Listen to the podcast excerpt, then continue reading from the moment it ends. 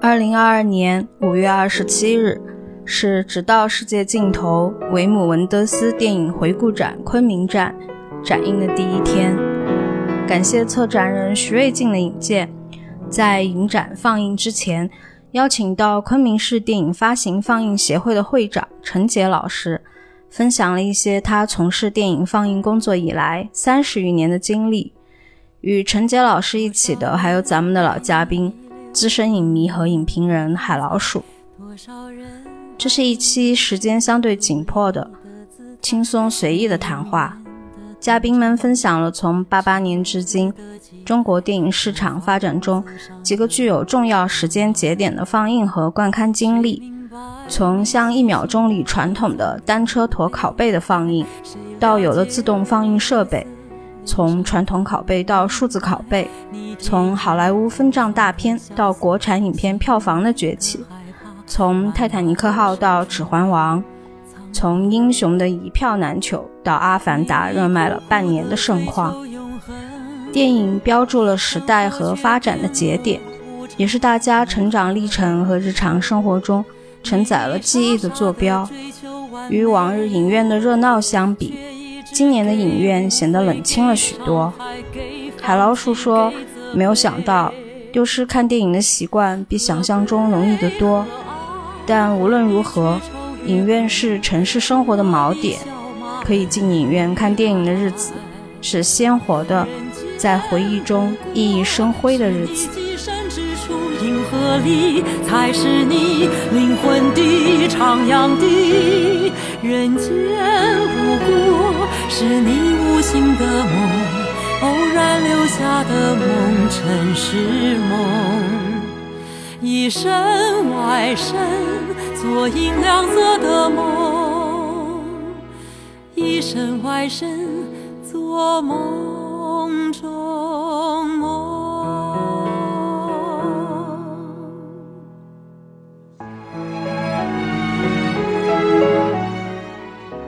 我们今天请到的是昆明市电影发行放映行业协会的会长陈杰老师，然后请陈杰老师跟我们分享一下他从一九八八年进入电影放映行业以来的一些心得。就是有放电影的老前辈，就有看电影的老前辈，所以我们今天还有一个我们的老嘉宾，看了很多年电影的影迷海老鼠来作为一种。助攻来了解一下放电影的人和看电影之间之间的那个碰撞。陈老师说一下您进入电影行业的契机。嗯，大家好，我是在八八年的九月底吧，应该是就到这行业里边来的。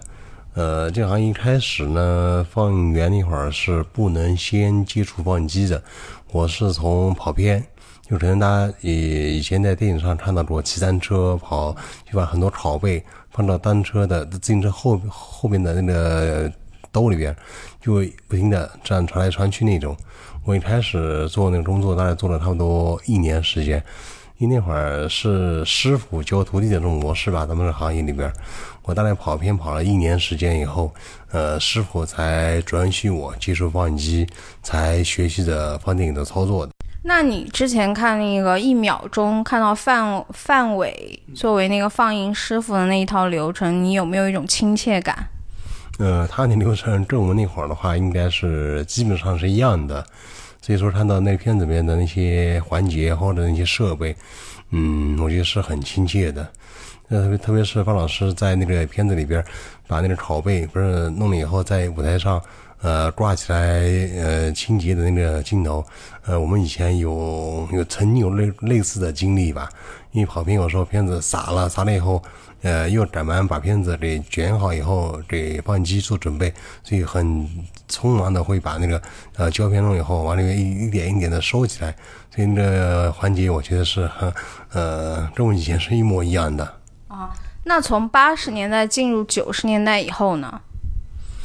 呃，八十年代的放映呢，应该是，呃，因为那块影院也比较少，而且的放映设备呢，呃，相对九十年代来说，应该技术上来说，应该是有一些落后的，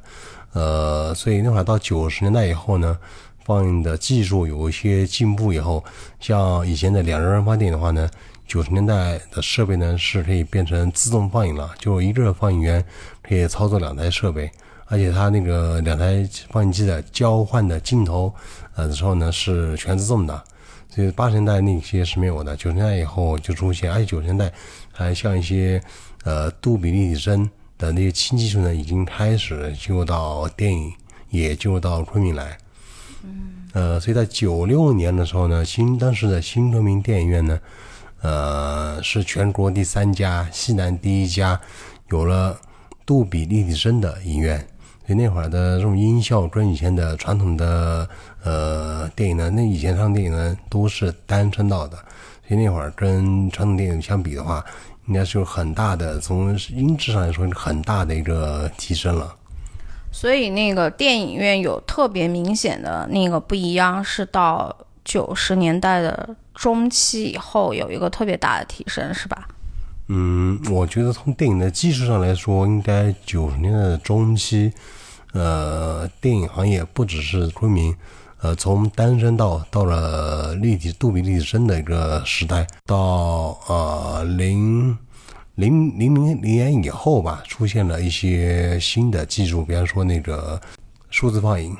还有后边出现的三 D 放映，是在九零年以后才出现的。这就是从技术层面的一个变化。我们放电影的说了之后，我们请那个一个资深的看电影的人来感受一下，从他小时候成长起来，八十年代到九十年代，你对于电影的一些印象。后来进入了现在这么方便的时代。我不是个忆苦思甜的人，所以就可能就会忘了很多东西。比如说，嗯，经常的，不管从天坛电影院啊，到一秒钟出现的放映事故，我觉得可能会遇到吧，但我毫无记忆了。什么后面着火了、冒烟了，这种记忆我完全没有。刚才呢，丽珍也问说最早看的，我肯定不记得。但是呢，有一个传说中，呃，我妈生我那天呢，是看了《佐罗》和《滨海沉船》两部电影，白天去看了，然后呢，呃，觉得不舒服了，赶快跑了医院。啊，然后我我本来的名字要叫张斌佐嘛，啊，真的假的？真的真的真的，这个后来我不知道为什么叫了现在这个名字，张斌佐挺好听的嘛，反正就进入到真的看电影的时候呢，因为我就记得那包括我们就不只是说电影院，因为我在新华书店这个大院里长大，以前每周三还是每周四也有放录像带的。那时候是录像带嘛，然后呢，录像带时候呢，就我就记忆犹新，有一个恐怖片，恐怖的不得了。可能小时候对这种的接纳度很有限吧，就吓得不得了的。但我一直想找到那部片子，找不到。我就记得叫什么鲜血淋淋的什么劫，是美国矿工啊之间的那个就相互的屠杀的啊，你可以把它当做呃什么呃那个贾樟柯后来的天注定啊 这种吧，我也不知道啊。然后呢，后来呢是说，我觉得电影院我有。有印象的，我可能是在工人文化宫，但但我觉得也是在放录像带。但还有一个呢，是我家附近有省电影公司，啊，在和平村，和平村呢就经常放那种音，就是放胶片了，就放了很多的，也是有一当时也应该有时也不叫当时没有批片这个概念嘛，也还是有一些美国片的啊，但是具体是看了。哪一些其实印象也不深，但是呢，呃，最繁荣的时候可能跟年纪有关嘛。你大量接纳了，不管是香港的、美国的啊这些东西的时候呢，是在上初中的时候呢，经常逃课，因为昆明的电影最兴旺的时候呢，我们都知道是在解放前，嗯，作为大后方。啊，然后呢，所有的好莱坞大片都能够晚一个星期就能上。比如说，在那个《未央歌》这本小说里面也描述过，他们经常要去啊，就金碧路要去看片子。我特别印象深的时候，才学英语的时候，有英文卡拉 OK 的那那种嗯，英文金曲卡拉 OK，然后就我就放着，我没唱，但是呢，就放着一首《One Day When We Were Young》，但我们还还年轻，脆提春晓的主题歌。我奶奶恰好推门进来了，她跟着唱了起来。她不会英文啊，她肯定不会，但是她就完全记得。然后她说：“我们以前就看这种片子啊，啊，所以，但这个是他。我们说我们这个离得太遥远的时候，时候也就不用追忆了。到我的时时候呢，就是说那一代，但他们当时有种说法是那一代是全国电影院最密度最高的。”啊，如果那时候办电影节，大后方电影节、抗战电影节，比如说，那那绝对是可以搞得起来的。你从星火到景星啊，然后到呃昆呃老昆明或者 是我也不知道这些电影院了，反正现在的那些也是酒吧夜店很多的地方。但是到了呃镭射激光嗯嗯大碟的时候呢，他们就是大量的就在那一片放。放放肯定都是盗版嘛，以前没这种版权意识，然后就开始放这些片子了啊，放这些片子呢，经常是什么？我们比如说偷逃课啊什么的，就比如说当时最热门的一个是《狮子王》，我记得一个是《群狮王过界》，彼得·杰克逊啊。啊，然后为了等这两部一票难求啊，然后先熬先熬时间，先干别的事，然后经常是一二厅放美国枪战片，三四厅放啊香港枪战片，五厅香港三级片，六厅美国三级片。那时候完全是这样的，真的就是这么尺度的。但是呢，你要说正规的版权引进的电影，那大家都知道中国的，从哦那应该是《亡命天涯》吧。那是第一部分账的那个大片，九四年的时候，然后后来啊，就刚才陈老师也提到过，九七年新昆明的啊，这个我就记得大概我我应该开始看应该是九九年，应该是冯冯小刚的这个贺岁片了。我不记得具体的是哪一部，不见不散嘛。所以我在想，甲方乙方刚才说，如果是从从对甲方乙方是第一部，我知道。但是如果是从立体声，我都都好奇，不知道陈老师有没有记忆，立体声的第一部会是哪一部呢？呃，新著名开业的时候是九六年，当时的杜比立体声，呃，在国内的第一部引引进的片子是美国影片《龙卷风》，是九九六年。没有想到你名字里的海竟然是最早的泰坦尼克号的滨海沉船的海哦，也可以啊，对对，是有这个道理，可能差点就叫张左滨，张滨左是吧？一半佐罗，一半泰坦尼克号。哎，其实我特别好奇的是，你作为资深的影迷，你觉得你是被那个录像带的那个时代哺育长大的影迷吗？我觉得不是，那那个时代的所有的男生，只只要不没那么听话的，我觉得都会去啊。也没见昆明就成长出哪个导演来啊 啊，哪怕呃葫芦娃的上海是什么三级片的导演也没出现啊。大家都是这么，不管是那小县城里面的更多啊。那刚才陈老师呃说到的那个范运的这个助助手要骑着单车背在后面，那我们著名的内陆飞鱼不就是在爸爸的单车后座上这么长大的？他就是啊，他就范运员的儿子。多少人也就看了就看了啊，那一一天不管是买 VCD 啊买嗯。DVD 的时代，一天看几部也正常啊。哦，稍微不一样的，我就记得是。对我来说，那又是跳出影院的这么一个环节，是宿舍里面，但是可能四八六电脑吧。啊，有人说，哎，大家看不看三级片？然后就一下子，然后子，好无聊啊，快进吧，这什么？然后就看见了一个秃头和一个好漂亮的姑娘，怎么慢悠悠的走到了船上？我说这片子太不一样了，我要拿回去，我再细细的审查。然后是云上的日子，安东尼奥尼，那个光头呢是约翰马尔科维奇，美女呢是苏菲玛索。真正毒害我的是这个片子嘛？起点是这个绝对的啊。那我好奇的是，就是在录像带时风靡的时代，那个时候的影院，它主要怎么选片放片啊？呃，那会儿的影院上到现在为止，影院应该是没有权限去选片子的，呃，都是照上级部门的一个排片计划，呃，该什么时候有什么片子，他计划好以后，你到那个时间点呢？就按照计划拍上映的呃放映上映的片子就好了，呃九几年是这样子，零几年现在二几呃二一二二年依然如此。那所以那个特别正规的那种放映，就是从《龙卷风》，然后《亡命天涯》，然后再到了九十年代放映的一个特别有名的片子，就是《泰坦尼克号》。嗯，对，泰坦尼诶那个您说的《亡命天涯》呢？呃，应该是我们国内的第一部分段大片，呃，分段大片应该是从呃财务的一个体系上，跟以前的呃固定片租的这个模式呢，是一个有颠覆性的一个一个东西。呃，完了以后，他呃《亡命天涯》是在九四年那会儿，新春明还没有开业呢。呃，反正九六年开业以后呢，像呃第一部影片《龙卷风》。那片子卖了一百，我印象中是卖了一百四十万的票房。因为那会儿全国呃一年的时间能卖一百万票房的影院，呃全国非常少，所以当时起在这业绩以后呢，当时的呃还是电影局的局长啊赵石，哦是电影赵石部长的话，还来昆明为这业绩还受了一块匾，是这样子。对后面的片子就越来越多了，像后边的，呃，比较有名的，他大家有印象的，像《泰坦尼克》啊这些片子，呃，包括当时香港影片，像什么我印象里面像什么《冲锋队》这些片子，那会儿都很快的就进入到国内市场了，而且因为那会儿电影院也不多，呃，所以说那会儿这片子一到以后呢，很多影迷就会到电影院来买票了。对，因为呃，《泰坦尼克》我们也是高考完了第一部，就是跑去看的。我就记得是那当时已经很热门了嘛，它真的是接着高考的时间。当然，这个东西就是我也我觉得那真的是新昆明是我从盗版的录像厅到这个的过渡啊。高考完的当天晚上是去录像厅看的，那时候录像厅已经衰弱了，因为大家都有自己的家，家里面都有机器了啊。然后或者是是 VCD 吗？已已经到 DVD 了，应该是。然后呢？当时我就记得是惊声尖叫，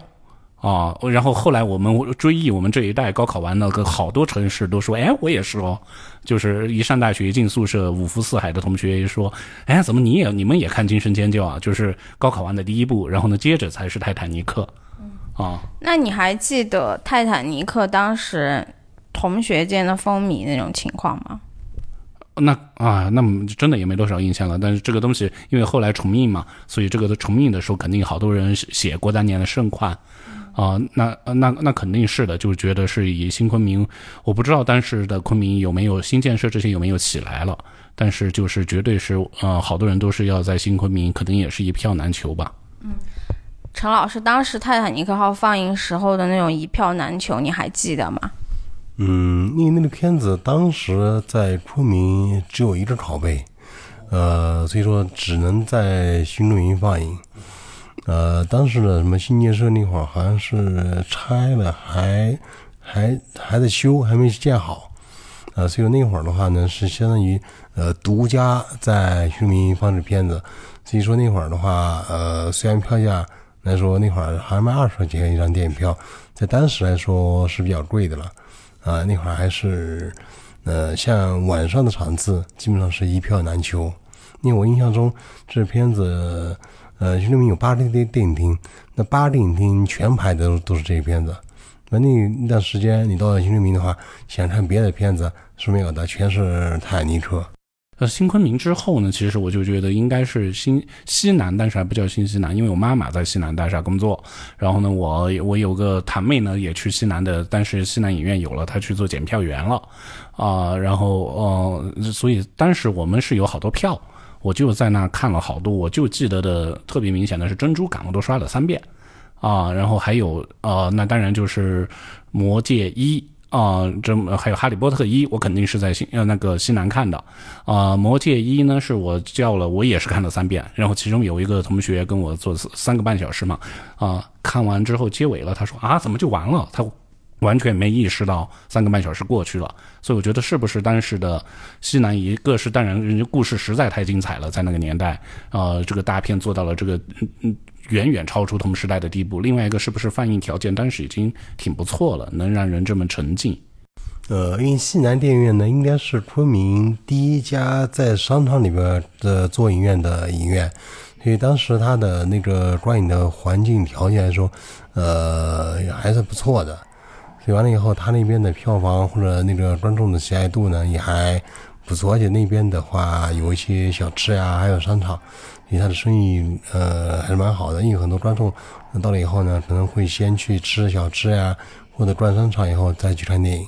按照你们的说法，我觉得就是国人拥有那种去电影院看片子，就是有那种消费和那个意识，实际上已经是九十年代的中后期到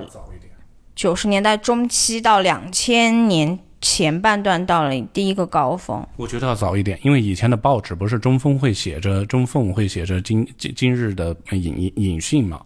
然后我记得的在之前肯定也有了，我记得红高粱依旧有过热潮了，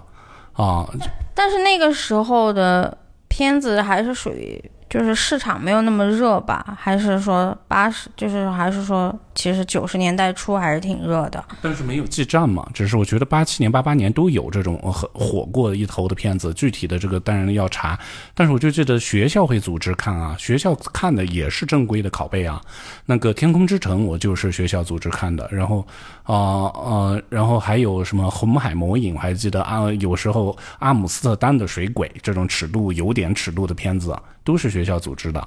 啊，但是那时候是有拷贝的。后来学校但又会丢到什么正义叫人民电影院嘛，啊，人民电影院呢，他就有有点瞎放了，有有就有点没版权意识的。我就记得也在那看过很多，啊，就学校组织不小心看到了什么东西的那种片子，课堂上学不到的知识。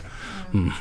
做做放映工作的陈老师，你觉得国人对于进影院的这种有意识？算不算就是从九十年代中后期开始，然后到两千年以后到了一个高峰呢？嗯，单纯的电影来说，我倒觉得应该是从九十年代的初期就算开始，因为当时那个一些所谓的录像或者是一些雷车电影呢，很多是美录片。那美录片呢是用中文字幕的方式来放映的，所以那会儿很多观众呢是接触美录片，它都是有中文字幕，因为那会儿呢可能英语都不那么好嘛，所以在看电影的时候是看原版，下面打字幕这种方式呢，我觉得从九十年代初期在中民观众里边。就已经很多人是接受这种方式的，所以这种方式一直延续到现在。我觉得我们很多片子，我们放的是原版，那也是打字幕的，那观众来说都没有任何问题。我觉得这种观影习惯，呃，应该从那会儿应该算有一些呃雏形，或者到后边的一些，大家都都蛮接受这种形式了。嗯，那你还记得九十年代初期《阳光灿烂的日子》有没有大面积上映过的盛况？呃，当时《阳光灿烂的日子》有上映，但那个片子好像那会儿没有那么热。上九十年代初期有一部片子，呃，叫《红樱桃》，我不知道你们有没有印象。但那片子当时是呃，在昆明呢，是也是采用了一种方式，呃，跟以前的发行不太一样的方式呢，是一个片子在昆明一个影院，当时是财贸俱乐部在他们影院呢。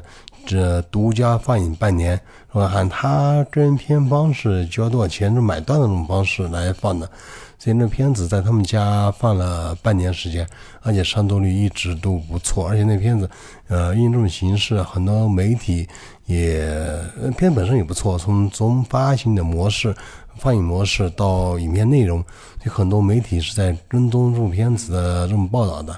所以这片子应该说到那会儿观众的。一些接受度来说，我觉得可能《红樱桃》可能比《阳光灿烂日子》可能要更，我印象里边可能要更火一点点。但为什么我印象中说，其实《杨杨灿》在九十年代初期，他当年全国票房还是过了亿的，也还是现象级的作品。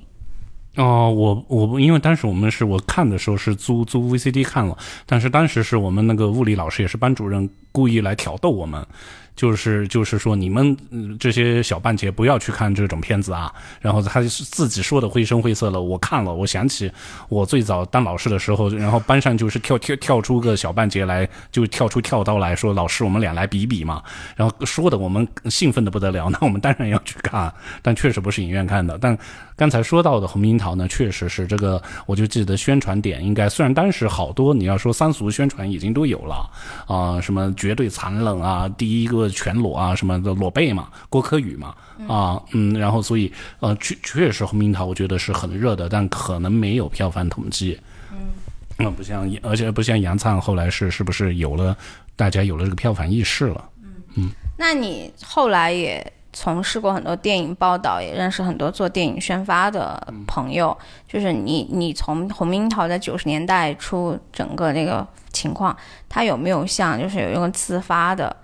就是后来电影的宣发、跟踪报道和那种放周边物料，《红樱桃》其实当时就做到了全套的那种，有点像。但是，但是这些物料，嗯嗯，可能是比如说谭子象的那个，呃，有一面大墙嘛，经常都是刷各种电影海报手绘嘛。我有同学还画过呢，啊，然后当当时这也就是物料是停留在这个，但可能已经不错了。他不可能说公交车车身啊，啊，后来的你要说那当时当然进入电梯啊，进入这种各种媒体之前呢，肯定还是户外广告嘛。那户外广告的时候，好多电影后来就很舍得投放，不都是？哦，从街角街上的开始的，我不知道红樱桃是不是最早，我相信不是啊。那进入到两千世代，你觉得那个陈老师，就影院的热络和那个电影的那个丰富度，和之前算九十，就是两千年后算不算是一个井喷的时候？呃，像国产影片在八十年代会有就有一些复苏，只是从那会儿的从数量。和质量上来说，可能呃还是有一定的限制吧。从九十年代刚才说那片子开始呢，一些制片人、制制片公司开始进入到电影行业，所以一些影片的从节目内容或者是一些技术手段，呃，跟以前是不太一样的。那到二零年呃两千年以后呢，呃，我觉得全国电影包括昆明的电影呢。应该进入到新的一个时代了，呃，我觉得代表作呢，就是应该从《英雄》开始，因为那会儿《英雄》的话是二零零二年，呃，当时昆明的新建设影院呢开业了，呃，是二零二零的十二月十号开业的，当时那片子呢，因为。呃，张艺谋的一个导演的作品的话呢，在前期就很多的一些宣传，那这种宣传的模式呢，在以前的一些片子里边是没有做的。这当时还是当地媒体是大概提前半个月还是、一个月时间就开始来说这片子，所以到新建社开业的时候，呃，很多观众知道上映的这片子，很多人也是蜂拥而来。又回到九六年新昆明开业的那个时候的那种盛况了，也是一票难求。而且当时新建设，呃，它的设备来说是也是八 D 电影厅，而且《英雄》这片子，呃，也是所谓的杜比立体声。因为那会儿杜比立体声的这种技术，在全国影院，呃，不是说全部覆盖吧，已经很普遍了，已经。所以新建设那会儿已经是有这种呃技术的应用者了。完了以后，那片子我印象里面，呃，很多人排队。有人是头天晚上就排队买第二天的票，那会儿也是也是一个一票难求的一个盛况。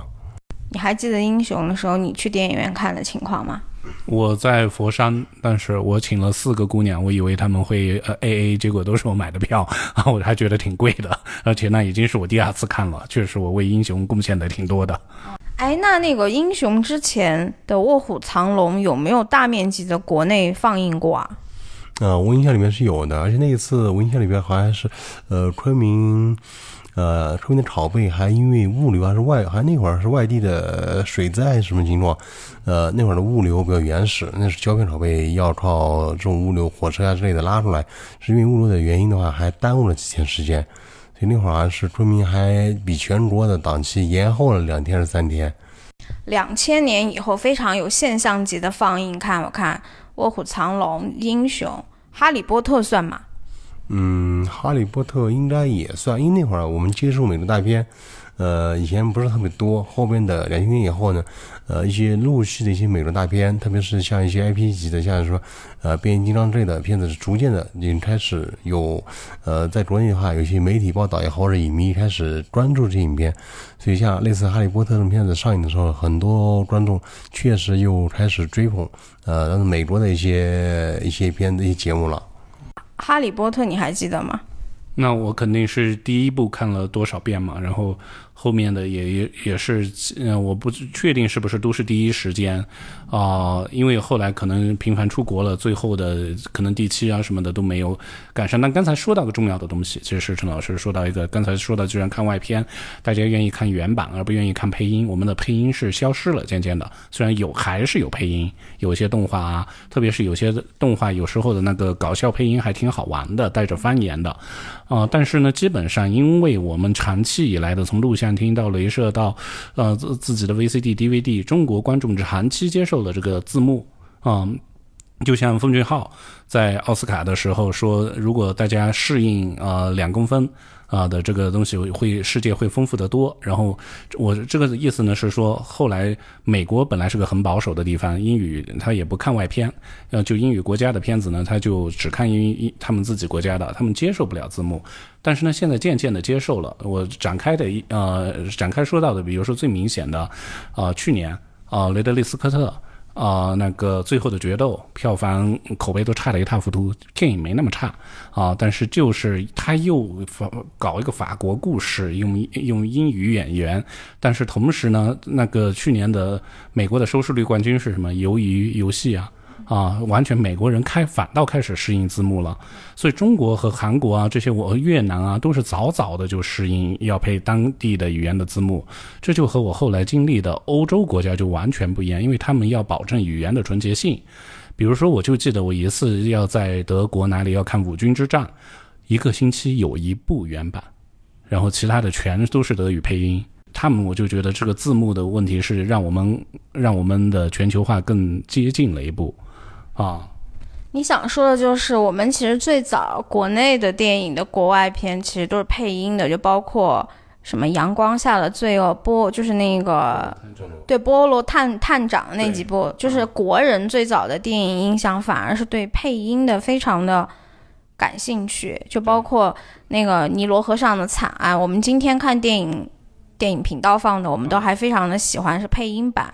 但是我们很早开始看字幕了之后。没有想到，其实国外的和我们之间有一种非常奇妙的时差。就比如说，欧洲人他还坚持是外片配音，嗯，但美国人也是坚持外片配音，对不对？美国不配音啊，美国不配。哦，美美国是只只喜就只喜欢 看那个英语片，对吧？就没想到我们其实有一阵子还是走在了那个全球化的前列。也不也不好说，因为配音真的是一个艺术的一个坚持。就像德国、法国、意大利，甚至俄罗斯，都是把自己的这个配音是个工薪演员呢。那我们从我们山影厂啊，从童童子童子荣老师啊这些，呃，对丁建华过了之后，我们这个行业确实是消失了，也没消失啊。但是比如说你在一个很偏僻的城市啊，嗯，比如比如说呃，在没有电影节时候的平遥。啊，如果你去看一个 啊呃什么呃坏蛋同盟、坏蛋联盟这样的动画片，可能基本上都是配音的。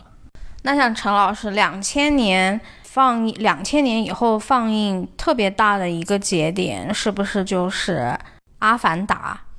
嗯，我觉得算。是《阿凡达》是呃零九年的一月四号全国上映的。呃，阿凡达首先它的影响力呢，我觉得是对这行业呢是三 D，因为很多影院呢以前的话呢是普通电影院，它没有三 D 设备，有极少数的影院有了三 D 设备。但阿凡达这部片子啊，当时在国内的版本呢是有三 D 版本的，所以那会儿的三 D 呃影院的话呢。呃，很多就放了这这版本的片子，从票价来说，可能跟呃普通版本呢会有一些差异，但观众呢确实从三 D 的这呃版本的效果里边，他还认识了阿凡达或者认识了三 D 的这种技术，所以阿凡达的片子，我觉得从电影技术上来说，应该是一个很大的一个节点。因为阿凡达当时全国好像只有十块 IMAX 银幕，对不对？嗯，好像不止，还是十六块，还是一零九年一月份是吧？我印象里面好像是十六块。嗯，因为我记得当时是说昆明的这一块是全西南唯一的一块嘛。呃，当时确实昆明百老汇的这 IMAX 银幕，在当时来说，我印象里面好像是全国的第十四块。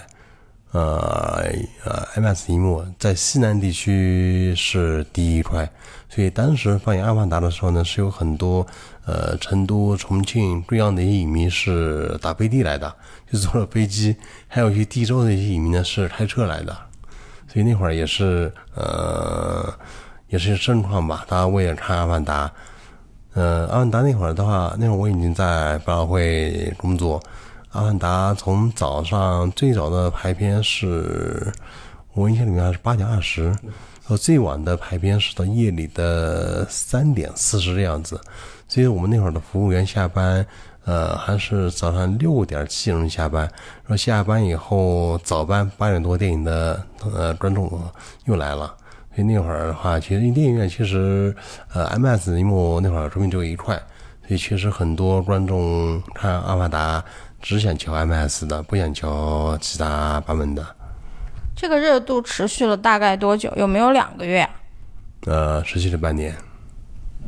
就观众排队购票看《阿凡达》这个事情呢，我印象里边是到五月份五月底吧，因为《阿凡达》是一月四号上映的，我印象特别深。呃，到五月的下旬还是才呃可以随到随买，不需要排队。那也就是说，这个片子当时排片了大半年了。啊，对，那会儿 M M S 荧幕上只有这个片子。那后边接替《阿凡达》的片子呢，就是咱们国产的一部大片，呃，《唐山大地震》。好像那个片子是七月份上映的。那会儿我们为呃《阿凡达》还举行了一个告别场仪式，而且当时还做了《唐山大地震》的，因为它也是有 M S 版本的。我们还做了 M S 版本的《唐山大地震》的一个预告片的一个首发，加《阿凡达》告别场那种活动。那会儿的话，观众很多观众用来看。呃，国产电影拍成 MS 是什么样子？所以那场还是也是蛮长的。啊，那这么说，冯导其实还是踩住了好几个中国电影的那个大风潮，对不对？嗯。就比如说那九十年代的那个有票房的电影，然后还接棒了那个嗯《阿凡达》。呃，他的甲方乙方，我印象里面是两千万还是三千万的票房，在那会儿的时候，呃，也是非常高的一个一个数字了。那《阿凡达》，你看的时候，你你觉得作为你的影迷生涯，算不算一个大节点？肯定也算啊，我也是在百老汇看的。我说北京百老汇的，但是摩马刚有了不久，就要电影中心嘛，他们就所谓的第一家艺术影院。哦，因为我住在那附近，就然后所以就我我肯定也看了三场。我是觉得啊，但但我就觉得为什么我就那么容易买到票呢？我也啊不懂嘛。但我那个没有 MX，然后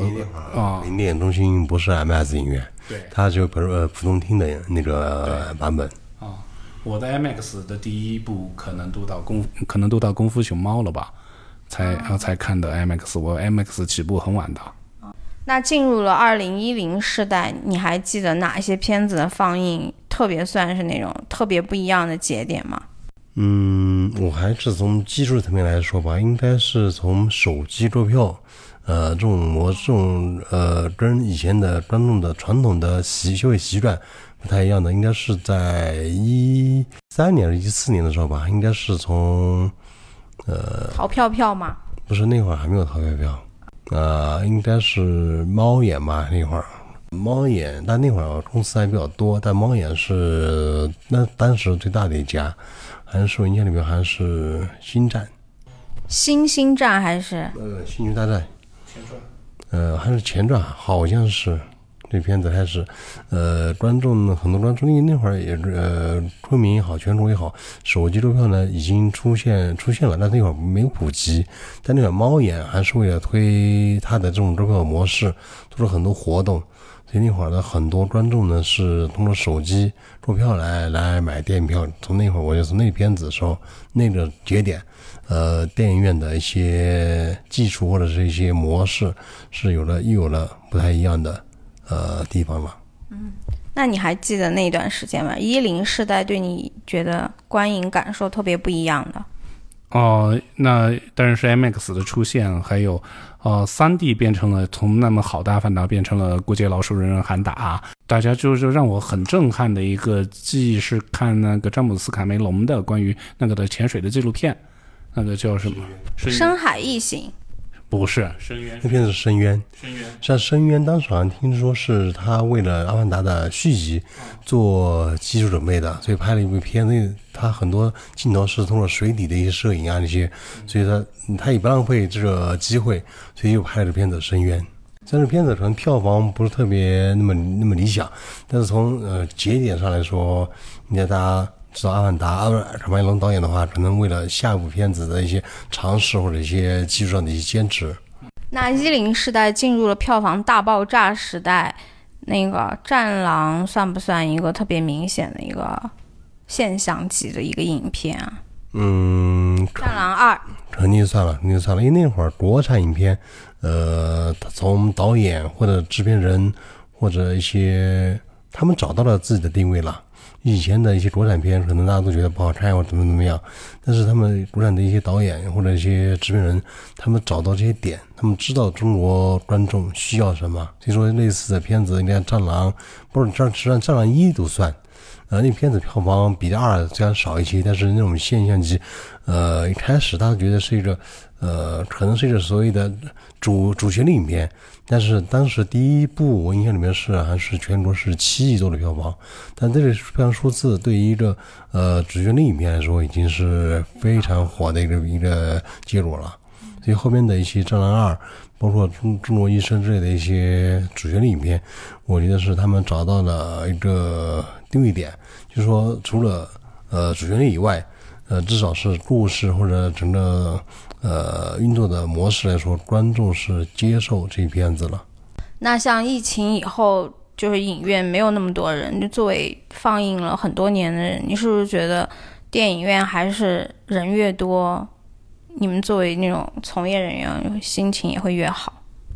嗯，但是现在疫情影响的话，确实到影院看电影的人会观众会少一些。但从我们来说，肯定还是先做好本职吧。我们也等着疫情好一些的话，呃，市场恢复一些，等观众又回到我们影院吧。嗯，我们会做好所有的准备的。嗯那作为老影迷，你对影院的感感受？昨天在想一个问题，我就在想，我内循环以来两年多来，那不管拿着随心飞到处跑，我有我我有哪个省市自治区直辖市是我没贡献过票房的吗？我都在想，在没有肯定有。嗯，可能宁夏我没有贡献过，我就在想，然后我在想，那个可能有时候吧，我就记得我在洛阳的一天，我把一个呃平遥电影节结束了，什么我绕来绕去，在晋南开了会车，然后呢去了洛洛阳，我居然能把一个普通的一个小呃三线城市的一天，把我我把它过成了电影节，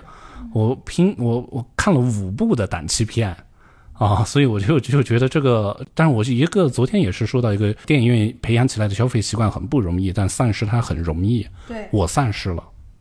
哦，很不幸，我自从呃从在新疆的我还在和田我都看了，但是四月份我到了环山脚下的易县，没有电影院，电影院关了，然后我就觉得不纠结了，不纠结了，我就觉得，哎，以前我肯定要第一时间啊，后来我觉得无所谓啊，我等等吧。然后，嗯然后五一档的这些没有五一档了，我也就，但是刚刚看到一个消息啊，我还是就还是期待，虽然我不是我不再是这种大片观众了。刚刚说到，呃，朋友发来的，呃，《侏罗纪三》，全国有十个城市要提前，啊、很可惜，昆明吗？没有，很可惜没有。我就希望昆明刚才在呃讲述中啊，也做了这么多的先锋的表率。虽然我们不是一线城市，也不是新一线啊、但是呢，就是在电影感觉上面，不管我们是不是有点自吹啊，或者是什么的，它确实在全国有些前列。曾经，哦、我希望因为我们的疫情控制的又好。不要毒奶。对，不要读了。然后呢，所以希望这个东西可能错过了这个前，呃，头十个城市里面发现没有昆明，有一点遗憾。但是希望再赶上其他的风潮吧。比如说，如果《阿凡达二》呢什么的时候，呃，又能出现盛况吧。因为《侏罗纪三》不会是个盛况。嗯，陈老师，就是昆明作为电影放映的技术的那个革新，还有就是市场来说，它一度还是在国内还是很排得上号的，对吧？嗯，肯定的，包括在一九年的时候，呃，昆明的百美汇影院呢是拥有了也是全国第三、西南第一的呃一个 CINITY 荧幕，也就是技术呢是咱们国内的呃拥有全部的知识产权的一个放映的技术，所以从技术角度来说，昆明的脚步跟国国内来说一定是领先的。所以刚才你们说的这个呃侏罗纪这个事情呢，我觉得呃晚几天，但我们也只能是呃这样子，但是我们会做好所有的准备，以最好的放映效果来迎接我们的观众的到来。嗯嗯我还是觉得电影可能进电影院看是最好的，但也像那个海老鼠说的，就是说你丧失一个